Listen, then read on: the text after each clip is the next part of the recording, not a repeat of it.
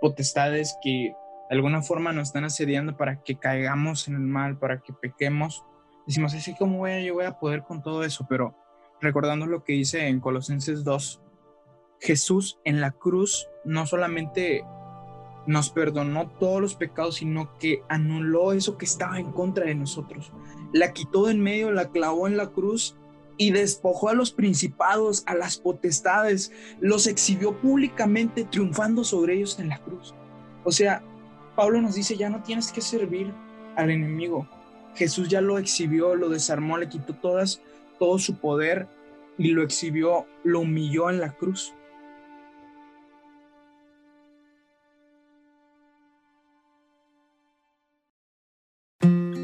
Bienvenidos al Blogcast, hablemos de Jesús. Yo soy Héctor Aguilar, su anfitrión. Hoy estoy muy emocionado porque es el primer episodio que vamos a tener un invitado y no sé, me emociona aunque no hay mucho por qué emocionarse. El nombre del invitado es Misael Fuentes, es, yo lo conozco desde, pues desde hace años, básicamente unos 10 años. Yo fui su consejero en clubes lo recuerdo como que muy, pues muy alocado. Los dos éramos muy alocados en aquel entonces, después dejamos de vernos por muchísimo tiempo.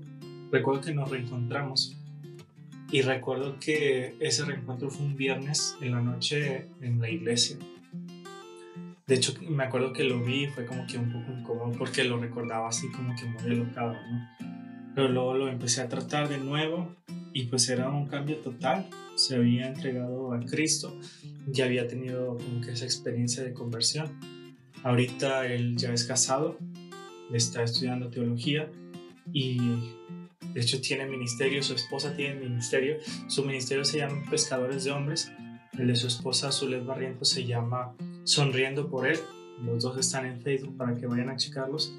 Y pues nada, me da mucho gusto que él esté aquí con, con nosotros, que que haya aceptado mi invitación y pues vamos a platicar un poquito acerca de, de David. Bueno, bienvenido Misa, mucho gusto que estés aquí con nosotros, gracias por aceptar la, la invitación. Eh, les platicaba hace ratito a nuestros oyentes que tienes un ministerio, Pescadores de Hombres. Cuéntanos cómo surge, de qué es, cómo se come, qué, qué onda. Pues muchas gracias primero por invitarme. Eh, en realidad, pues es un honor para mí y platicando un poquito acerca de lo de pescadores, pues es un ministerio que comencé hace ya un tiempo.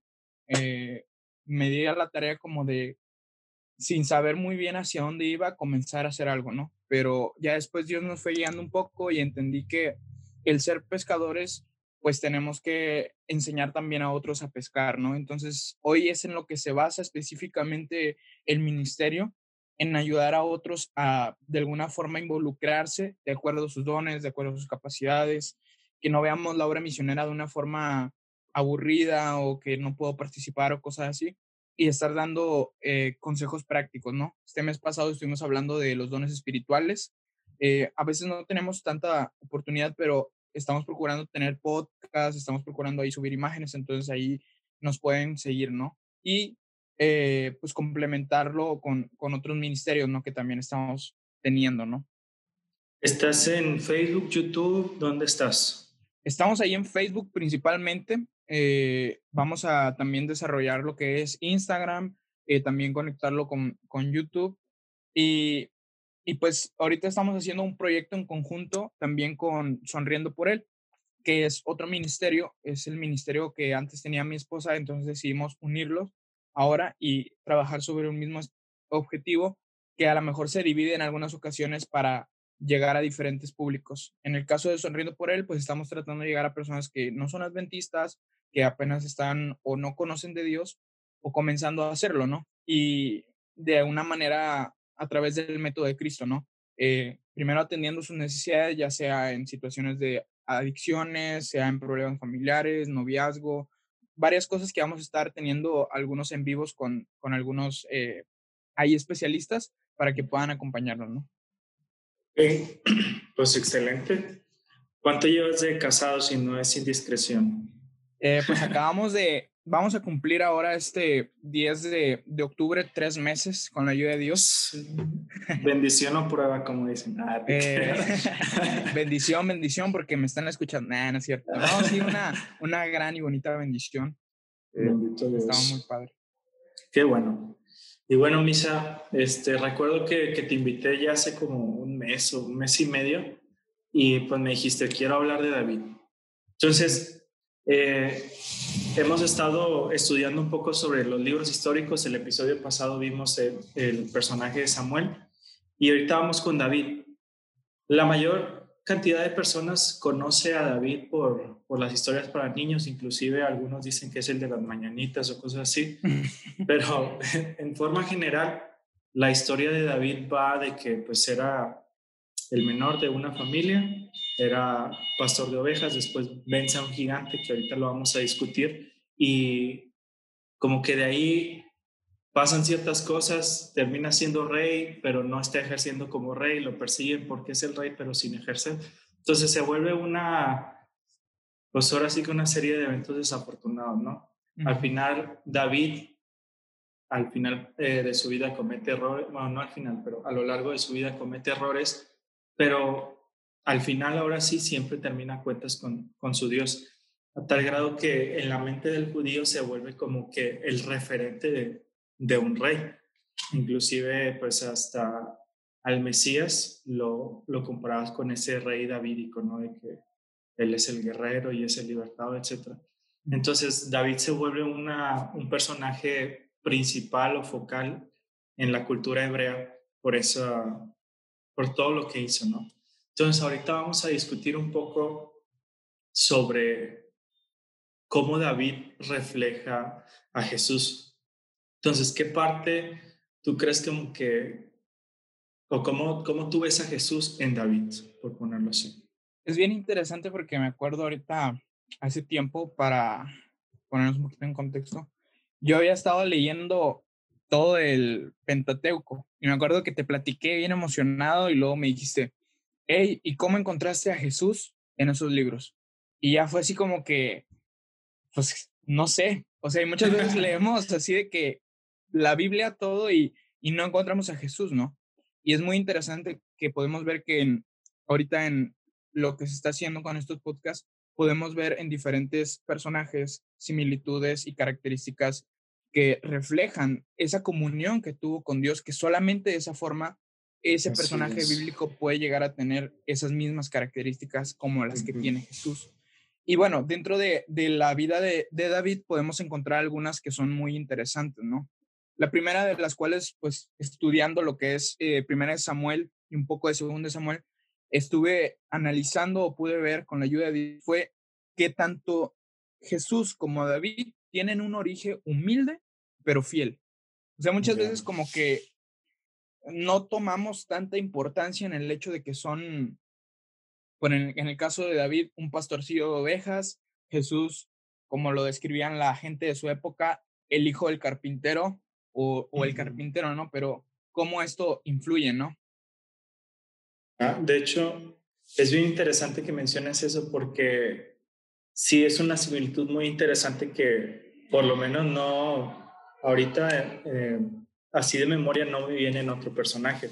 Estoy pensando en Abraham, en Moisés, en Samuel, y ninguno es como que, así poniéndolo coloquialmente, como que sale de pobre y, se coloca en una posición exaltada. Y es bien interesante. Entonces, ¿qué en ese punto de, de un, un inicio humilde pero fiel, ¿Cómo nosotros, o a qué te refieres a, referencia a David cuando hablas de eso? Es muy interesante porque, por ejemplo, cuando David llega, que esto es uno de los episodios más importantes en la vida de David, como que determinantes, en el enfrentamiento con Goliat, ¿no? Goliat había estado yendo y se habían estado mostrando los filisteos y estaban todos como que azorrillados, ¿no? Como decimos coloquialmente ahí los israelitas. Y, y David llega y dice, ¿qué está pasando aquí? O sea, ¿por qué están haciendo esto? ¿Por qué no se enfrentan? ¿Quién es este incircunciso que está diciendo todas estas cosas, no? Y cuando él decide y quiere ir a pelear, saca su currículum y no era así como que, no, peleó en tal ejército o estuvo así de que frente a tal batalla, no. él podemos ver en 1 Samuel 17, 36 al 37, que le dice a Saúl, tu siervo era, era pastor de ovejas y cuando venía un oso o un león o se aparecía una bestia, yo pues le arrebataba eh, el corderito o la oveja de su poder, ¿no? Y lo mataba si se me ponía como que si me quería atacar o algo así. Entonces, ese fue su, por así decirlo, su currículum, lo que él presentó. Dice, de la misma manera en que Dios me libró de las garras del león y las garras del oso, él también me librará de la mano de este filisteo. Ya, de hecho, ahorita que estabas platicando de eso, se me vino a la mente como que ahora sí el, el currículum de Jesús, ¿no? De que me acordé de Natanael, creo que es Natanael el que dice que algo bueno puede salir de Nazaret. Y Jesús nunca dice que no, es que yo, yo era de los ricos de Nazaret. O sea, no. Jesús entendía que su, igual que David, entendía que su inicio era humilde y como que lo aceptaba totalmente, así como David, de que pues, yo soy pastor y pastor soy, no soy de que, o sea, no, no trataban de ocultar su, su principio humilde. Entonces, de esa misma forma, ahorita que mencionas ese punto de David, me recordó a Jesús, como Jesús pues era hijo de carpintero, de Nazaret, etcétera, y Jesús en ningún momento como que se, se deslingó de eso, se deslindó de eso. Y no le avergonzaba, ¿no? Porque, o sea, ahí, ahorita recordando un poco acerca de esto, hay algunas citas de Elena White que nos hablan un poquito más acerca de esto, ¿no? Eh, por ejemplo, en el caso de David dice que cómo íbamos a imaginar que todo ese tiempo estando en, en las colinas, de que cuidando a las ovejas y tocando su arpa, ¿no? Iban a convertirse en no solamente la forma en la que iba a, preparar a la, a la vida de David para las tareas más adelante que iban a estar en su vida, sino también que iban a ser de gran bendición en todos esos salmos, ¿no? Que Dios inspiró a David en ese momento. Y es muy similar a lo que se presenta en Jesús, ¿no? Ya, de hecho, ahorita que mencionas el Espíritu Profecía, me, me vino una cita, no recuerdo bien la, este, el textual ni dónde está, pero dice algo así como que la misma paciencia, ah, la misma paciencia y el mismo carácter que estaba presente en, en el ministerio en Galilea estaba presente en la carpintería. Entonces, muchas veces, como tú dices, o sea, esas cosas, ese principio humilde lo preparó a David para un futuro como que para actuar bien. Y de esa misma, de ese mismo, de esa misma manera, Jesús todos esos tiempos en el, en el, en el taller de carpintería, todos esos clientes enojados que le iban a, decir que, el, que la silla no estaba nivelada y cosas así, como que de cierta forma fueron preparando su carácter para cosas futuras. Exacto. Y de hecho hay algo bien interesante que podemos ver, por ejemplo, en el, en el Evangelio de Mateo, ¿no? Cuando Jesús llega y comienza de alguna forma a, en su ciudad a presentar lo mismo que en otras había estado presentando acerca del reino de Dios, de alguna forma presentándose como el Mesías prometido, eh, ellos comienzan a escandalizarse. Incluso dice en el versículo 57 de Mateo 13, porque dicen, ¿no es este el hijo del carpintero? ¿No se llama su madre María y sus hermanos Jacobo, José, Simón y Judas? no están todas sus hermanas con nosotros. ¿De dónde saca estas cosas? O sea, dice Elena hoy que no concebían dentro de su mente cómo ese, como dicen las hermanas, ¿no? Ese niño chiquitito que lo había visto ahí, que andaba ahí jugando y que estaba ahí en la carpintería, ahora él se proclamaba el Mesías prometido, ¿no? Sí. Y, y era como eso que les costaba, ¿no? Pero al mismo tiempo hablaba acerca de, de su preparación, que más tarde como tú decías, lo cumplió tanto fielmente en su origen como en esa tarea más grande que Dios tenía para él. Sí, también ahorita que mencionas esto de que la gente se escandalizaba, eh, recuerdo esta semana pasada, antepasada, estaba leyendo Primera de Samuel y pues primero Saúl es elegido rey, ¿no? Este, y recuerdo que es en el capítulo 10, creo que es en el capítulo 10, el último versículo, creo que es el 27, que dice de que Samuel les dice, este es el rey, y luego dice, y hubo gente que como que no lo aceptó, no recuerdo textualmente, pero como que dijeron de que este, este, este es el que nos va a reinar. Pero imagínate, se dice que Saúl era alto, bronceado y guapo, ¿no? Ahora imagínate David que pues era el más chiquito, olía oveja, cosas así. ¿Cuánto más iban a decir de David? Este, entonces ese paralelo es muy interesante con, pues con Jesús. La verdad, y es interesante porque aún y con todas esas como, por así decirlo, barreras o como que objeciones, Dios lo elige. Pero aquí entramos como que a nuestra segunda similitud, ¿no? Que podemos encontrar entre David y podemos encontrar en, en, Jesús, ¿no? Que fueron ungidos por Dios. Y, y bueno, ahorita platicando un poco de esto de ungido, como que soy un poco extraño, pero literal era algo así como echarle aceite a una persona en la cabeza, ¿no? Pero, ¿qué significaba esto o qué trasfondo o simbolismo tenía? Porque eso era lo que era realmente importante, ¿no? Sí, no era como que tú ibas este, con aceite nutrioli y pues te echabas en el frente. O sea, era en el caso de en el caso de David, que es el personaje que estamos hablando, cuando Samuel lo unge, es que lo estaba eligiendo como rey, como básicamente, para este entonces Saúl ya había hecho unas cosas malas, básicamente había desobedecido, y pues Dios lo había desechado y le había dicho a Samuel de que búscame, bueno, te voy a decir quién es el otro rey. Y llega con David y lo unge, le, le echa aceite en la cabeza. Este, y te digo, este, en este contexto significa que iba a ser rey. y es que está muy relacionado con el ungimiento con un propósito o una misión, ¿no? Y cuando nosotros vemos la similitud entre David y Jesús, vemos que los dos tenían un propósito especial, ¿no? Con el cual, una misión, por así decirlo, ¿no? Y obviamente con su debida como proporción, pero que son de alguna manera similares, ¿no? Dentro de esto podemos ver que incluso el término ungido no solamente se relaciona con los reyes o con algún oficio, sino con el Mesías, ¿no? Que habría de venir.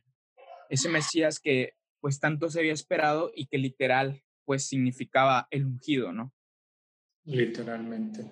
Y pues sí, ahorita ya las personas dicen, pues que tiene que ver con Jesús.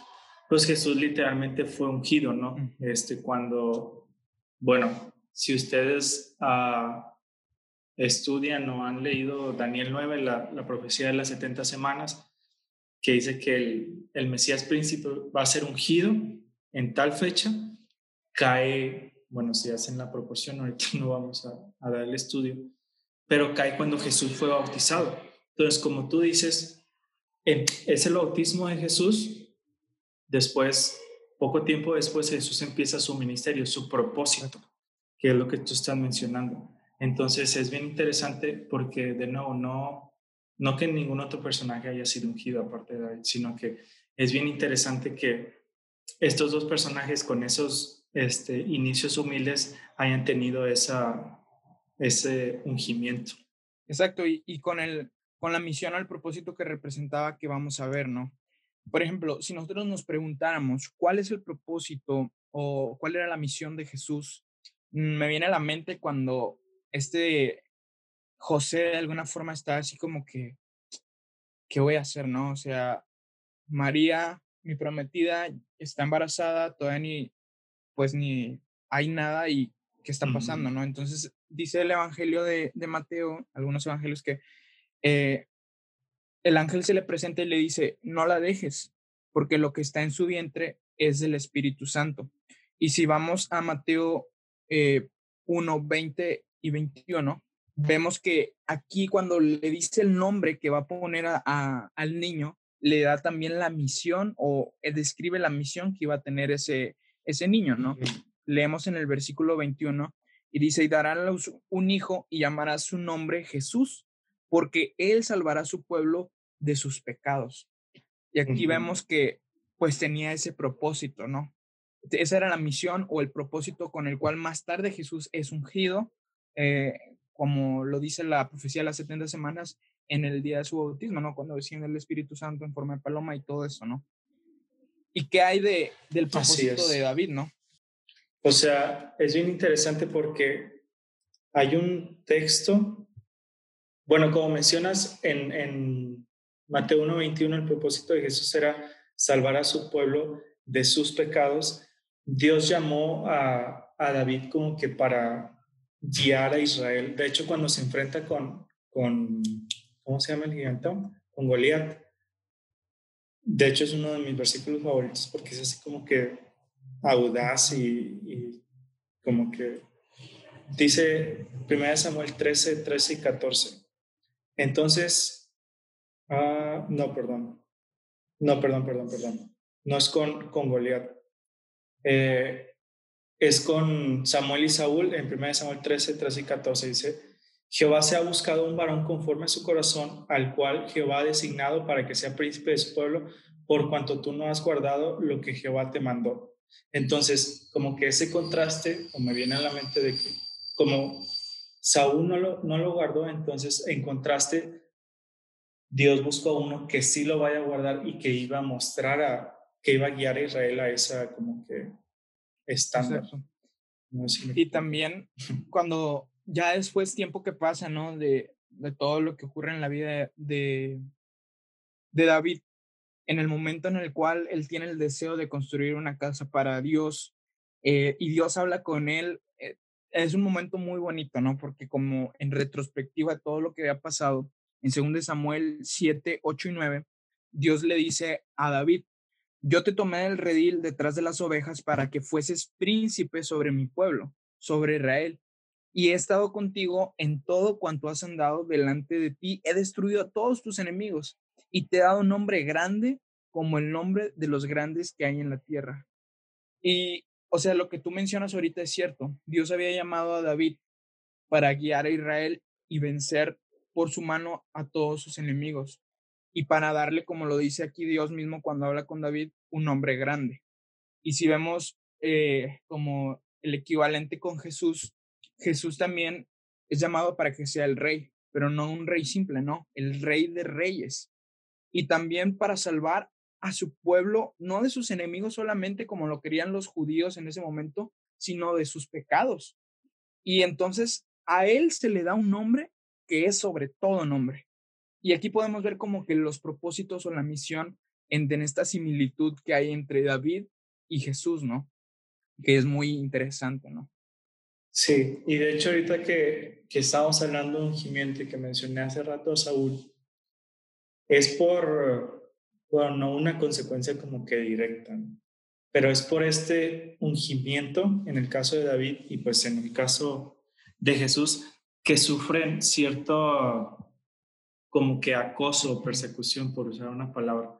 En el caso de, de David, pues es ungido como rey, Saúl todavía sigue siendo, bueno, ejerciendo, ejerciendo el reinado, ejerciendo la, la autoridad, y se entera de eso y se despierta un odio contra, contra David y lo persigue y lo caza y sin fin de cosas.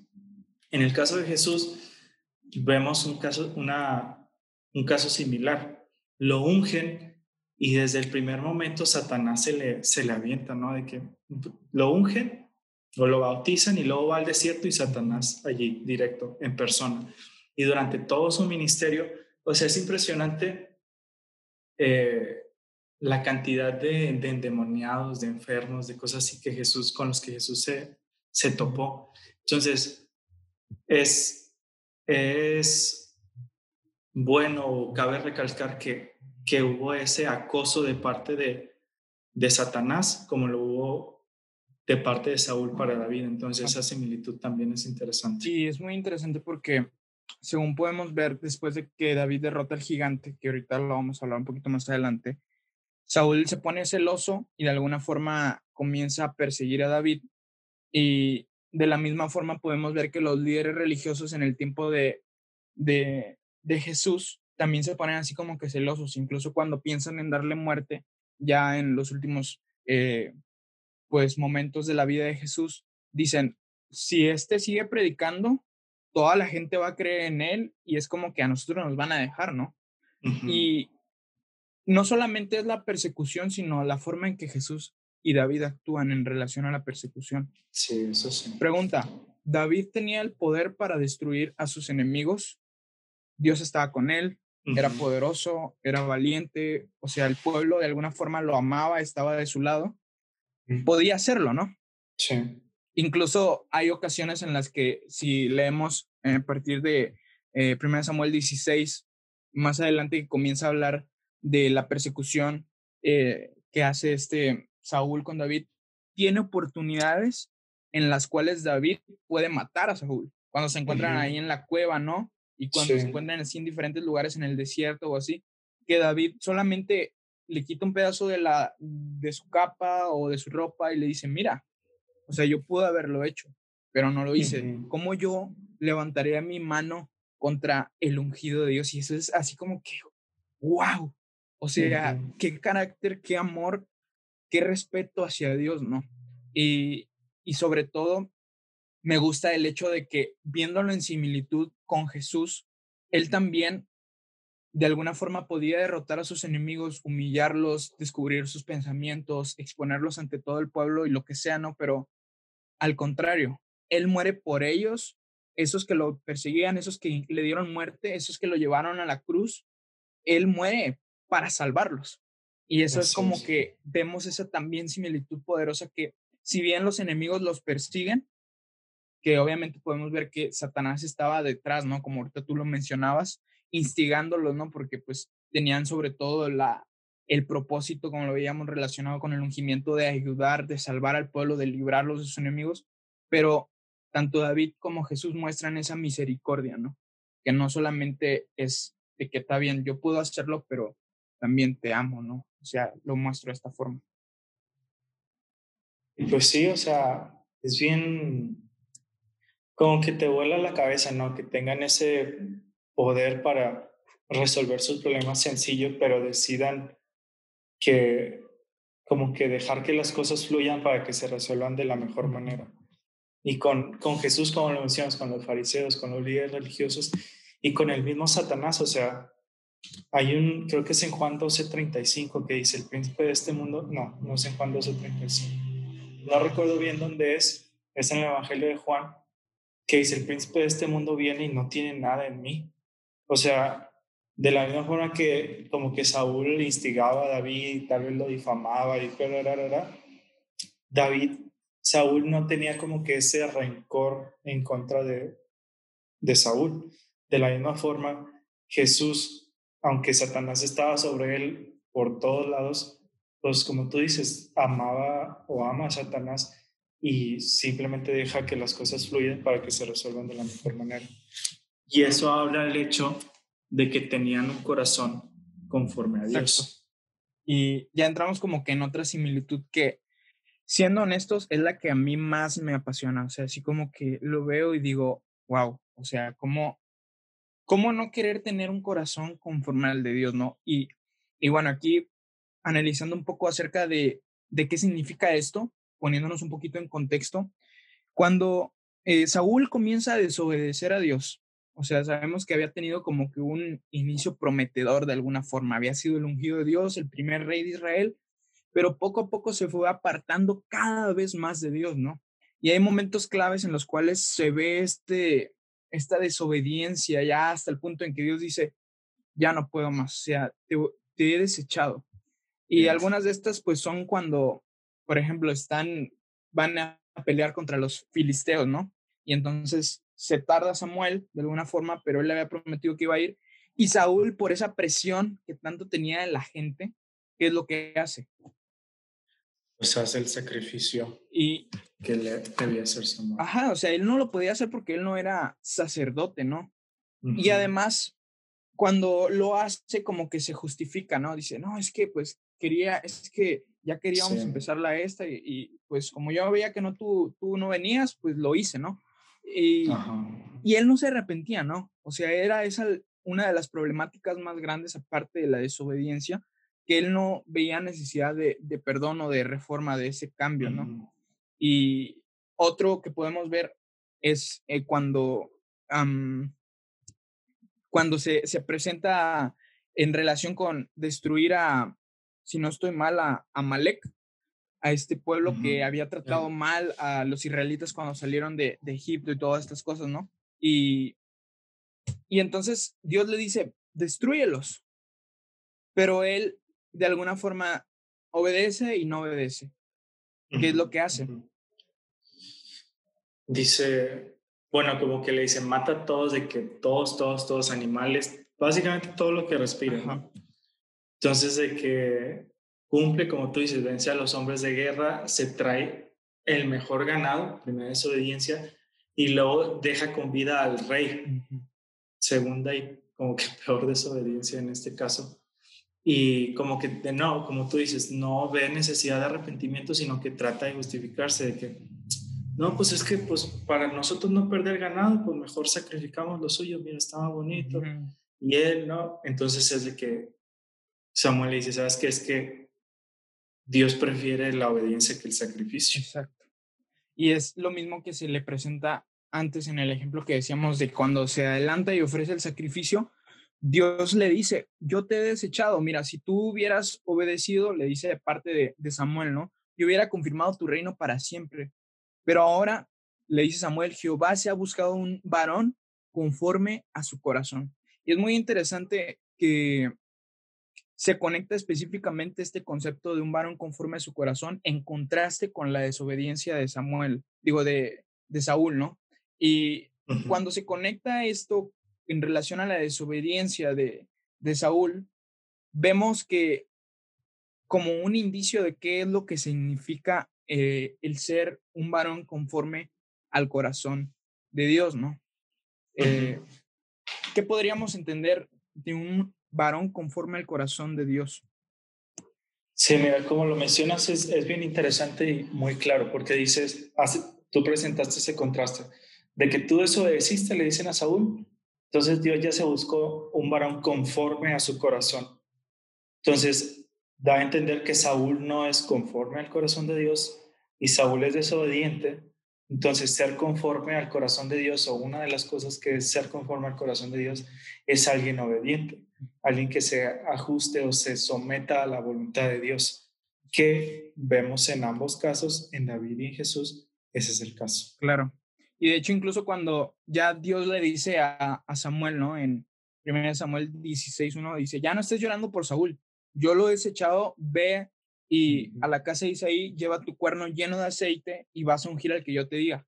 Entonces, cuando llega eh, ahí este Samuel, comienza a, a, ver a los hijos de Isaí y de volada dice, cuando ve a Eliab, ¿no? El grande, el fuerte, el primogénito de Isaí, este es este es el que va a ser el nuevo ungido de Jehová porque pues se ve fortachón y pues ha de ser bueno para la guerra, ¿no? ¿Y qué es lo que le dice Dios a Samuel, ¿no? Cuando él comienza a pensar esto, ¿no?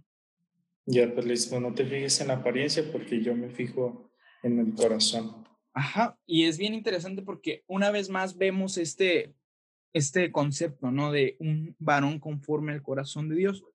Y finalmente cuando analizamos eh, en Hechos, cuando se habla acerca de David como un resumen de su vida, hablando acerca de todo lo malo que había hecho Saúl, dice, quitando a este, en Hechos 13:22, le levantó por rey a David, de quien dio también testimonio diciendo, he hallado a David, hijo de Isaí, varón conforme a mi corazón, quien hará todo lo que yo quiero. Y es que esto era realmente el significado pleno de ser un varón conforme al corazón de Dios, hacer lo que Dios quiere, poner su voluntad antes que la nuestra. ¿Cómo podemos ver ahora, después de haber visto esto en David, en Jesús, cómo podemos ver esta similitud, no? Es muchísimo más claro con, con Jesús porque pues es básicamente el Hijo de Dios, ¿no? Y Jesús en repetidas veces, Él dice, yo vengo a hacer la voluntad de mi Padre y yo hago todo lo que me viene de mi Padre. Y Él refiere como que toda la, toda la honra, toda la gloria, todo hacia el Padre. Entonces él mismo nos, nos enseña ese punto, no es de que, no, pues yo también soy Dios y pues, pues yo soy hombre, ¿no? Tengo mi propia voluntad, ya estoy grandecito, yo no. Él dice, la voluntad de mi Padre yo hago, el yo me someto y como tú lo presentaste o como lo acabamos de presentar, es obediente a eso lo que le convierte en un varón conforme al corazón de Dios. Exacto. Y hay un, hay un salmo que me gusta mucho el Salmo 40, del verso 6 al 8, que explica esto literal, o sea, es muy bonito porque no solamente lo escribe David, sino que de alguna forma muestra realmente ese, esa plenitud en Cristo, ¿no? Dice, Sacrificio y ofrenda no te agrada, has abierto mis oídos, holocausto y expiación no has demandado. Entonces dije, he aquí vengo en el rollo del libro, está escrito de mí, el hacer tu voluntad, Dios mío, me ha agradado y tu ley está en medio de mi corazón.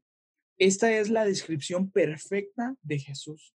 No solamente se le considera un salmo mesiánico, sino que es lo que Jesús hizo. Y viendo un poquito más acerca de esto, otro versículo que donde podemos ver como que más plenamente esto es, por ejemplo, en, en el Getsemaní, que fue una de las situaciones más difíciles para Jesús, en donde él podía eh, de alguna forma ya el carácter de Dios, el gobierno de Dios había sido vindicado, las acusaciones de Satanás eran mentira, podía dejar ahí el hombre que se pudriera, ¿no? Con su pecado, pero faltaba aún que él demostrara misericordia, pero era una lucha tremenda, ¿no? La que había en, la voluntad de Jesús. Él podía querer evitar la muerte porque era hombre y pues no quería pasar por eso. Incluso en su oración él decía, Padre, si es posible, pase de mí esta copa. Pero ¿qué? Que no, se haga mi voluntad, sino la tuya. Y eso es maravilloso, ¿no? Porque vemos esta misma actitud, esta misma obediencia, esta misma actitud de hacer la voluntad de Dios, eh, que la vemos a lo largo de toda la vida de Cristo. Y como lo dice Pablo, estando en condición de hombre, se humilló a sí mismo, haciéndose obediente hasta la muerte y muerte de cruz tremendo, ¿no crees? Así es, la neta sí te quedas así como que, wow, o sea, porque sí, o sea, es Dios, pero por amor a nosotros, como que toma ese golpe de, de ira, de justicia, como lo quieras ver. Y eso como que nos lleva a la, pues creo yo que es la última similitud que, que vamos a discutir hoy, que es este, pues esa batalla con el enemigo, ¿no? De que Jesús murió porque estaba en un gran conflicto. Y de la misma forma, como que David se, se vio inmiscuido en, en un gran conflicto entre dos partes, ¿no? Sí. Los hijos de Israel y en este caso los filisteos. Y es muy interesante porque tanto Jesús como David pelearon en nombre de todo el pueblo, venciendo al enemigo sin que el pueblo hiciera nada. Eso es cierto.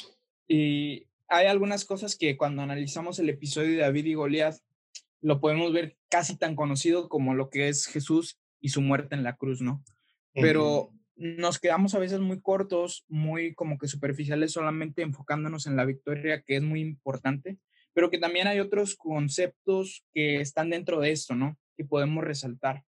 El primero era que tanto cuando analizamos este enfrentamiento, que si no estoy mal se encuentra en primera de Samuel 17, entre eh, David y Goliat, Goliat ya estaba presentándose eh, como el paladín de los filisteos, les había dicho, no vamos a hacer que mueran muchos, en las guerras utilizaba eso, ¿no? De que un hombre, el mejor de un lado, se presentaba con el mejor del otro y así no se mataban entre todos, ¿no?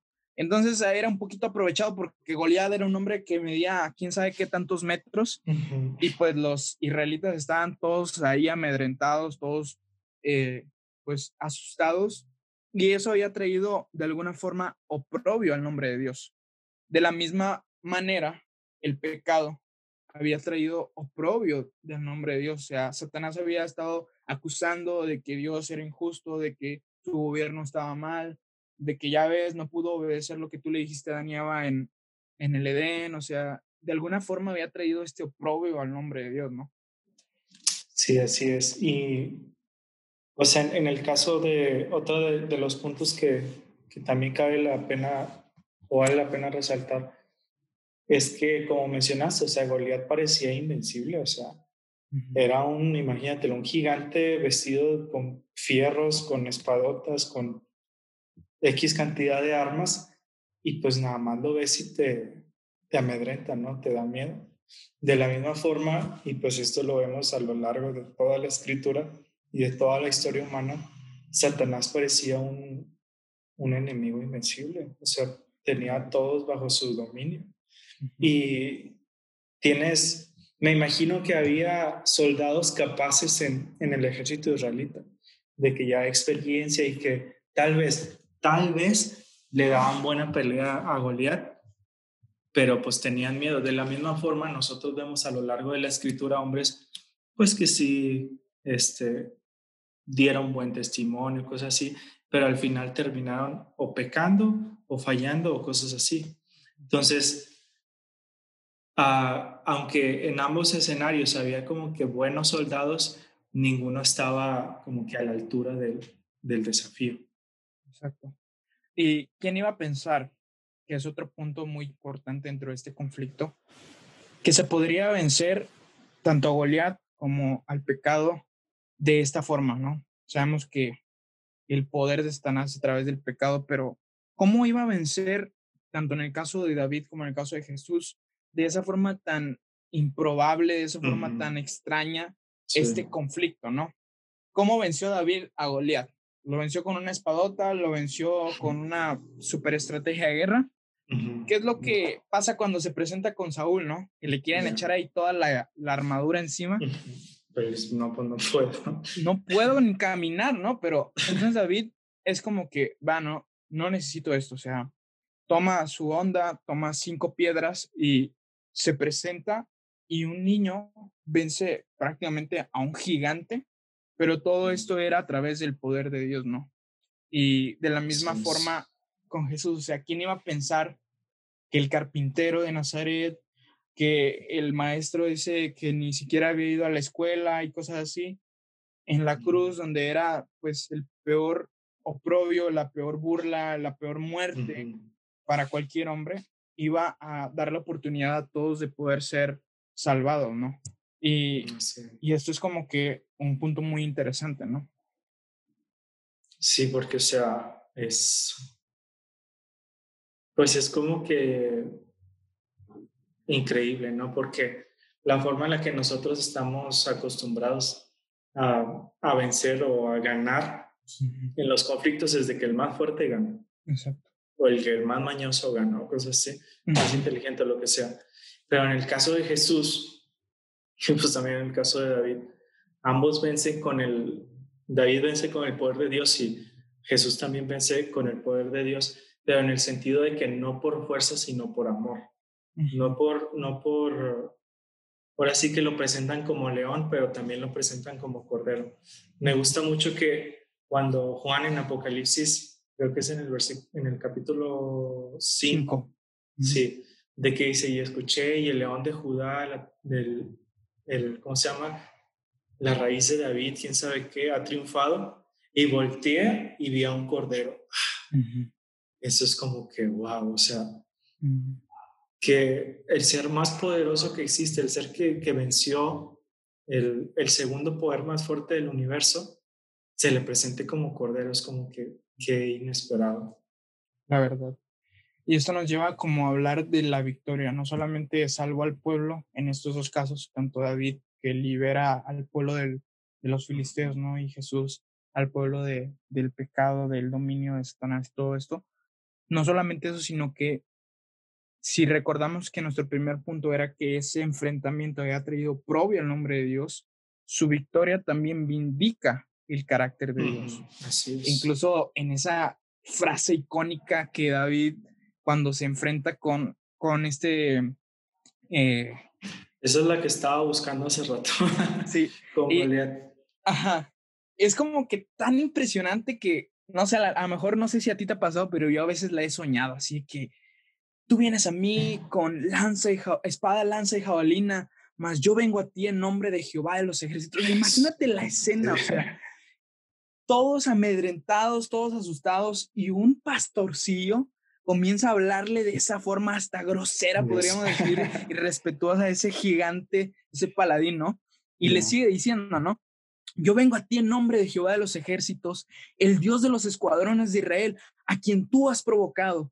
Jehová te entregará hoy en mi mano y yo te venceré, te cortaré la cabeza y daré hoy los cuerpos de los filisteos a las aves del cielo y a las bestias de la tierra. Y no solamente eso, sino que concluye de una forma tan hermosa, tan heroica, tan icónica que dice, y toda la tierra sabrá que hay Dios en Israel. Tremendo. O sea, ese era el propósito de la victoria, ¿no? Sí, y pues no sé, o sea, me, se me pone así la perchinta, como tú dices, de imaginar la, la escena y me imagino así como que extrañado a Goliat, así que, ¿por qué me está hablando así? Así como que asustado de que, ¿por qué me está hablando así? Y los israelitas de que, ¿por qué le está hablando así? este, y pasa lo mismo, ¿no? Con, bueno, puede suceder algo con, similar con, con nosotros y Jesús, de que estamos tan acostumbrados o tan metidos en el pecado de que decimos que esto no, Dios entiende, cuando pecas, Dios entiende, porque no, o cosas así, ¿no? De que estamos tan acostumbrados. Entonces viene Jesús y te, te dice que te promete santidad y victoria sobre el pecado y es de que, ¿por qué está diciendo eso? Entonces es, es extraño. Puedo creer que era extraño para los israelitas y ahorita es extraño para nosotros a veces poder este, escuchar ese tipo de, declaraciones. E incluso nos parece, como tú dices, improbable que viendo, como lo dice Pablo, ¿no? Esas principados, esos potestades que de alguna forma nos están asediando para que caigamos en el mal, para que pequemos. Decimos, así como voy a, yo voy a poder con todo eso, pero recordando lo que dice en Colosenses 2, Jesús en la cruz no solamente nos perdonó todos los pecados, sino que anuló eso que estaba en contra de nosotros. La quitó de en medio, la clavó en la cruz y despojó a los principados, a las potestades, los exhibió públicamente triunfando sobre ellos en la cruz. O sea, Pablo nos dice, ya no tienes que servir al enemigo.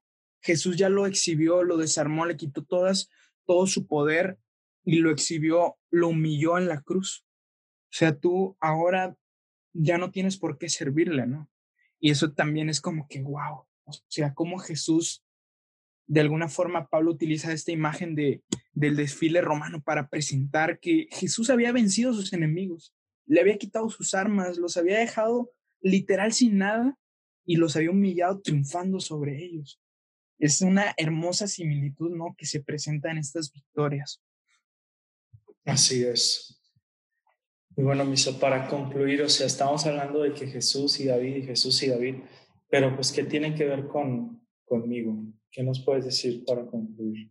Es muy interesante porque cuando recordamos que tanto David como Jesús le dieron la victoria al pueblo sin que ellos hicieran nada, hoy nosotros tal vez nos preguntamos, ¿cómo puede ser eso posible para mí? ¿Cómo yo puedo realmente ver estas historias, todos estos conceptos bíblicos práctico en mi vida. Si yo disto mucho de tener un corazón conforme al de Dios, si ya me he enfrentado con estos gigantes de nuestros em, defectos de carácter, de nuestros pecados ocultos, e incluso como el mismo David, hemos caído en el pecado y nos hemos apartado de Dios. Decimos, ¿cómo puede ser esto posible? ¿Cómo puedo yo vencer a estos gigantes? ¿Cómo yo puedo tener un corazón conforme al de Dios? Pero recordando esto, que todas estas similitudes solamente provienen de esa amistad con Jesús, es que podemos ver que la misma misericordia que Jesús le ofreció a David, hoy nos las ofrece también Dios a nosotros, ¿no?